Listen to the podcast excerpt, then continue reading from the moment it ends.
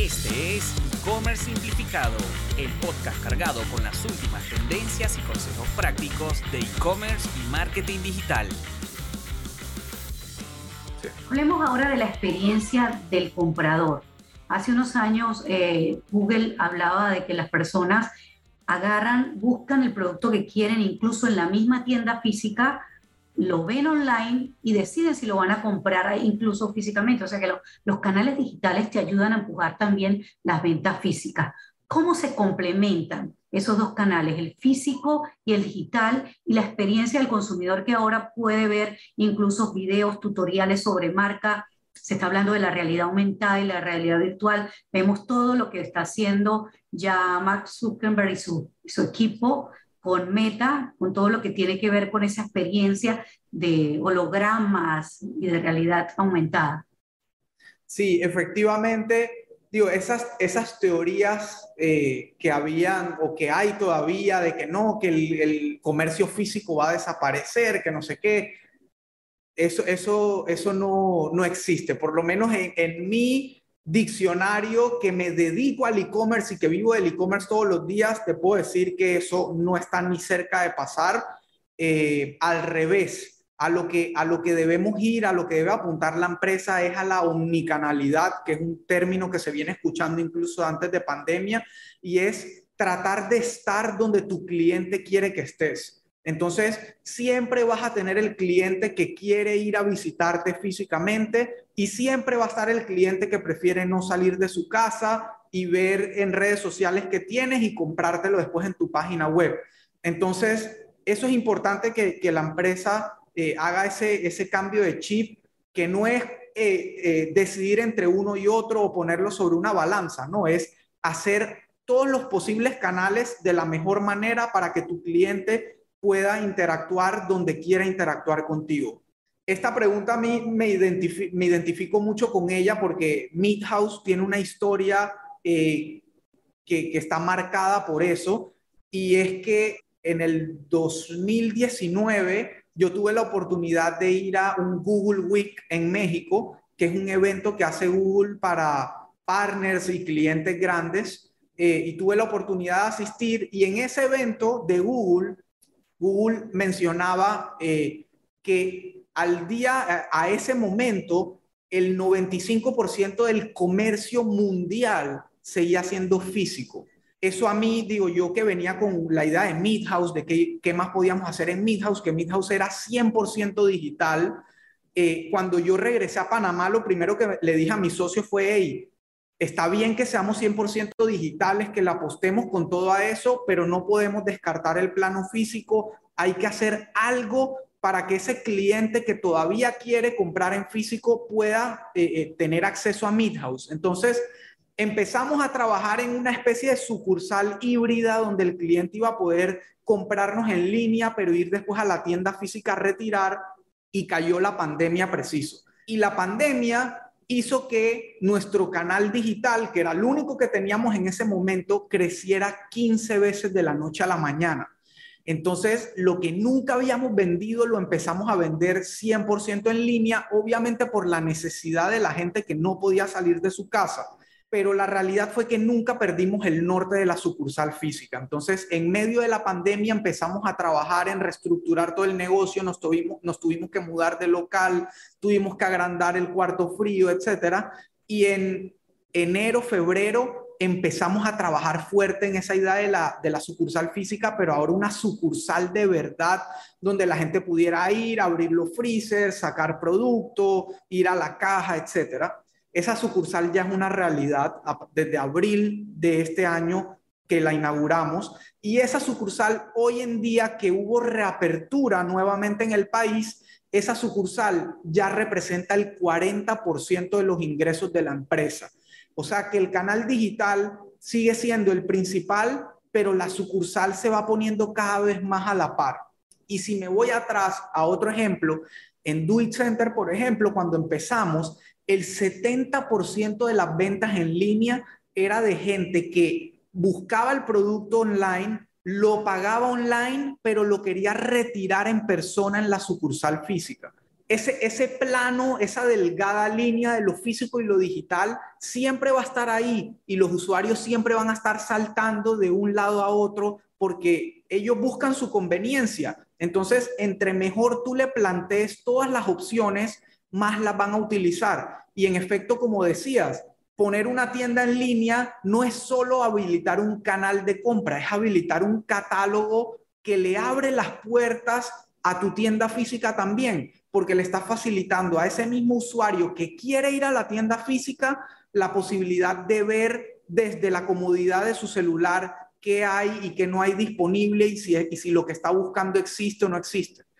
Mi esposa y yo, por ejemplo, estamos ahorita buscando productos de línea blanca para amoblar una casa y la realidad es que todo lo buscamos online, pero nos fuimos a la tienda física a medir con exactitud con la cinta métrica si cabía o no. Entonces, eso siempre va a estar, es, esa experiencia de un lado y del otro siempre va a estar, siempre va a ser una necesidad. Y como bien decías, cada vez se está trabajando más en romper esa barrera de lo físico. En Amazon, por ejemplo, puedes proyectar ciertos productos sobre la mesa o en un espacio y, yo sé que la, la, la, empresa panameña cada vez más va a apuntar hacia allá y eso va a seguir evolucionando todos los días.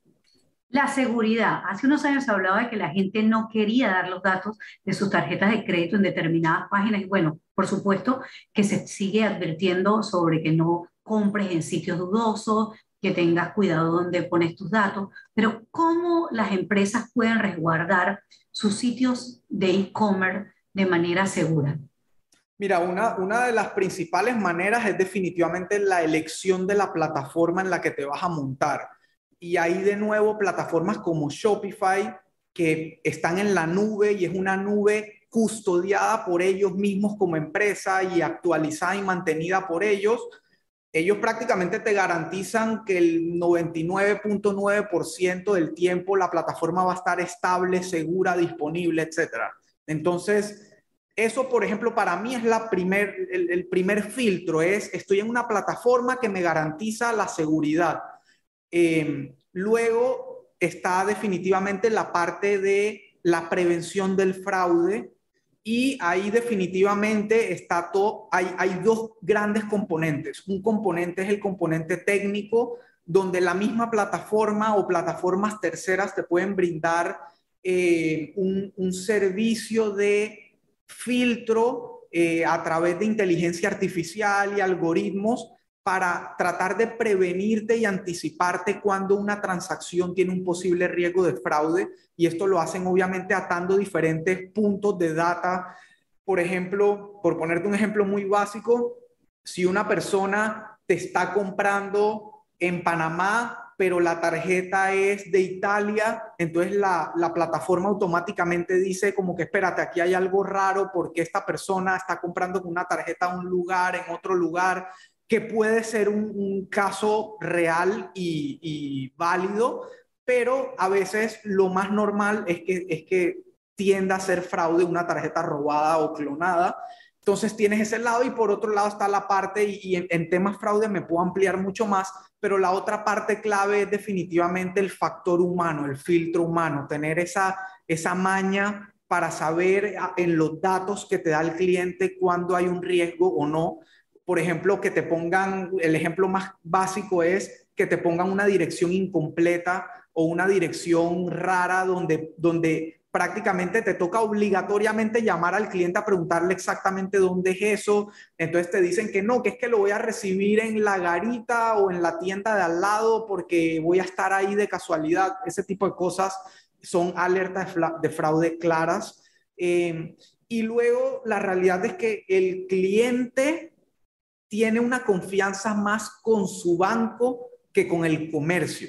Entonces, de cara al cliente, su seguridad empieza en la seguridad que le dé su banco. Entonces, el cliente sabe que está pagando un seguro, el cliente sabe que si reporta una transacción no desconocida, eh, no conocida, le van a hacer un reembolso de su dinero porque el banco puede confirmar que en efecto el cliente no compró en ese lugar el banco le va a reclamar a su seguro, entonces el banco va a recuperar su dinero y así sucesivamente es una cadena hasta que cuando hay fraude, lastimosamente el único que sale perdiendo es el comercio, no el cliente, no el banco. Entonces, eso es algo también a considerar, pero definitivamente en términos de seguridad, el usuario puede comprar con, con toda tranquilidad. Obviamente hay cosas como ver que tenga un certificado de seguridad la página de la empresa, que sea una marca reconocida, que tenga unas políticas de devolución, etcétera. Hay una serie de cosas que el usuario también puede tomar en cuenta, pero, pero es bastante seguro hoy en día.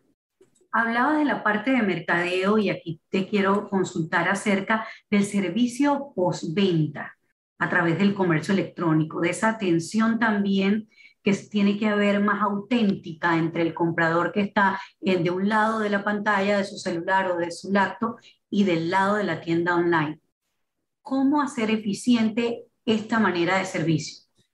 Y es una de las partes más claves del e-commerce porque tú puedes venderle hoy a un cliente un producto de mil dólares pero si la experiencia es mala, ese, cliente no solo no te va a volver a comprar, sino que le va a decir a su familia y a sus amigos que no compren en tu negocio. Entonces, justamente la experiencia postventa es una de las partes más claves para tener un negocio a largo plazo y no un negocio de una sola vez.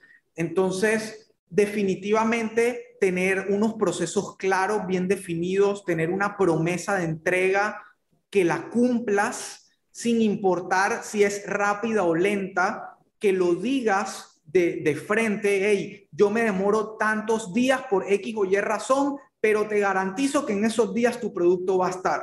Eh, muchas veces pecamos de esconderle la letra pequeña al usuario, eso es un grave error. El usuario, entre más de frente y más transparente le pongas las reglas del juego, más te lo va a agradecer y más va a confiar en tu marca. Eh, entonces, eso es vital que el canal de atención al cliente esté disponible, ya sea WhatsApp, teléfono, email, chat en vivo en la página web, el que tú quieras, pero asegúrate que de verdad funcione. Yo hoy en día me sigo topando con empresas que como que se enorgullecen de tener un bot, un, un chat automatizado y la realidad es que se convierte en un proceso sumamente frustrante porque piensan que el cliente con tener tres botoncitos ahí disponible que te respondan automático ya va a quedar satisfecho y la realidad es que cada caso es distinto, cada cliente es distinto, hay cosas que solo un humano te puede responder. Entonces, terminas frustrándote con la marca, terminas frustrándote con, con la experiencia y eso definitivamente termina perjudicando a la empresa. Entonces, tener cuidado con eso también, los, bots definitivamente son algo súper potente y que ayuda, pero hay que saberlo hacer y hay que saberlo atender también. Entonces, definitivamente mantener un contacto fluido, mantener un contacto estable con el cliente es algo que te va a beneficiar en esa experiencia y va a hacer que tu cliente te recomiende y te vuelva a comprar también. Si tienes una tienda en Shopify, seguramente tienes una larga lista de tareas, funcionalidades o mejoras que quisieras hacer, pero se ha ido relegando en el tiempo por otras prioridades. Lo sé porque yo también he estado ahí. Es por eso que ahora existe Tasky, expertos en Shopify al servicio de tu tienda. Solo debes ingresar a somostasky.com y elegir la tarea que necesitas de nuestro amplio catálogo o hacer una solicitud de una tarea personalizada. Nuestros expertos se pondrán en contacto contigo y empezaremos a trabajar para garantizar el 100% de tu satisfacción. Y si por alguna extraña razón eso no sucede, no te preocupes, te devolveremos el 100% de tu dinero. En Tasky nuestra prioridad es darte los resultados que esperas. Así que ya lo sabes, a partir de ahora tienes al mejor aliado para hacer resaltar tu tienda la competencia. Estamos conversando con Elías Manopla, quien es CEO fundador de Simply E-Commerce. Y ya digamos, para resumir, ¿cuáles recomendaciones das tú como experto en comercio electrónico a aquellas empresas que todavía no han incursionado en este canal de venta y aquellos emprendedores que están todavía luchando y vendiendo quizás a través de WhatsApp? definitivamente lo primero es, como te decía, cambiar ese chip de y, tener claro que e-commerce no es página web, e-commerce es un negocio donde una parte es efectivamente la página web, la tienda en línea, pero es un negocio y todo lo que eso conlleva. Lo segundo es elegir una plataforma que les ayude a crecer, a vender y administrar su negocio en el día a día de la forma más fácil posible, que no dependan de un tercero. Y se lo digo yo como dueño de agencia, muchas veces hay agencias que pecan de querer, mm, como quien dice, amarrar al cliente a que dependan de ellos. Para mí es una pésima práctica, pero todavía pasa. Ustedes deben buscar un, partner, un asesor, una agencia, un consultor, lo, como lo quieran llamar, que les ayude realmente a crecer su negocio y a poder hacerlo solos sin necesidad de buscar un tercero y eso va muy de la mano con la plataforma que elijan. Entonces, eso es, el segundo consejo que les puedo dar.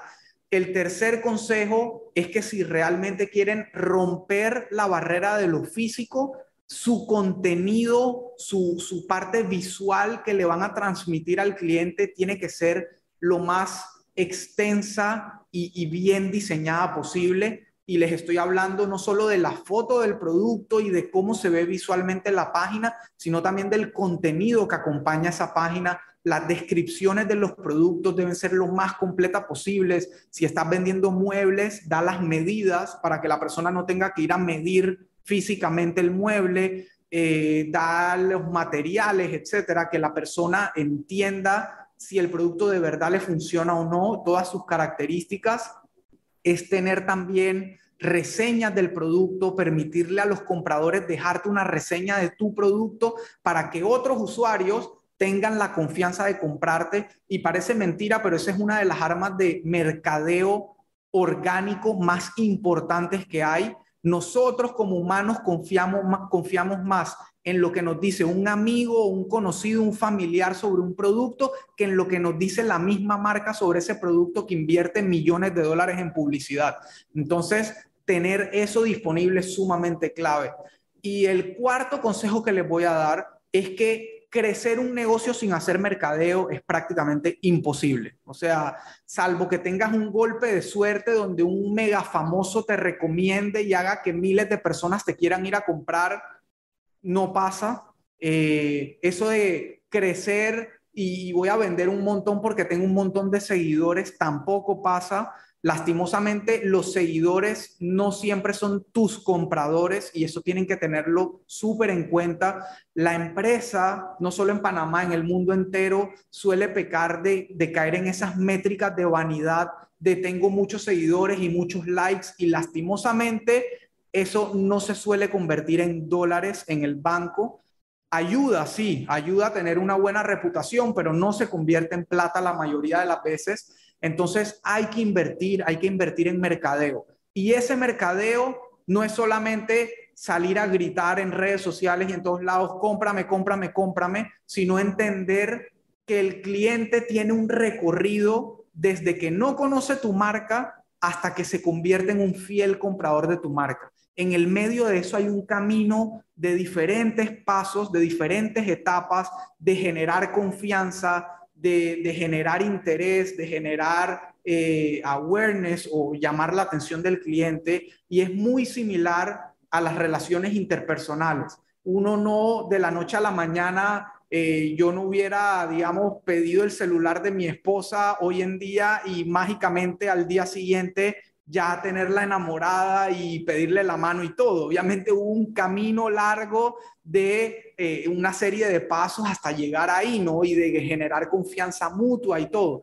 En, en comercio es exactamente igual. En comercio hay que dar y recibir, eh, hay, que, hay que ser recíproco, hay que generar confianza, hay que ir paso a paso y no se puede perder eso de vista a la hora de crear una estrategia de mercadeo que realmente funcione. Muchísimas gracias Elías por tu consejo y esperamos que muchos emprendedores pues estén tomando nota acerca de todas estas recomendaciones porque se viene el año 2022, un año de relanzamiento de muchas cosas que estuvieron quizás este año todavía moldándose a la nueva realidad económica que estamos viviendo con la pandemia. Muchísimas gracias. Muchísimas gracias a ti, Katiuska, por el espacio y, y con mucho gusto aquí estaremos. Gracias. Esperamos que hayas disfrutado del episodio de hoy y puedas ponerlo en práctica en tu negocio. Recuerda que si buscas ayuda con tu negocio o proyecto digital, puedes agendar una llamada de consultoría totalmente gratuita con Elías, ingresando en www.simplify.agency.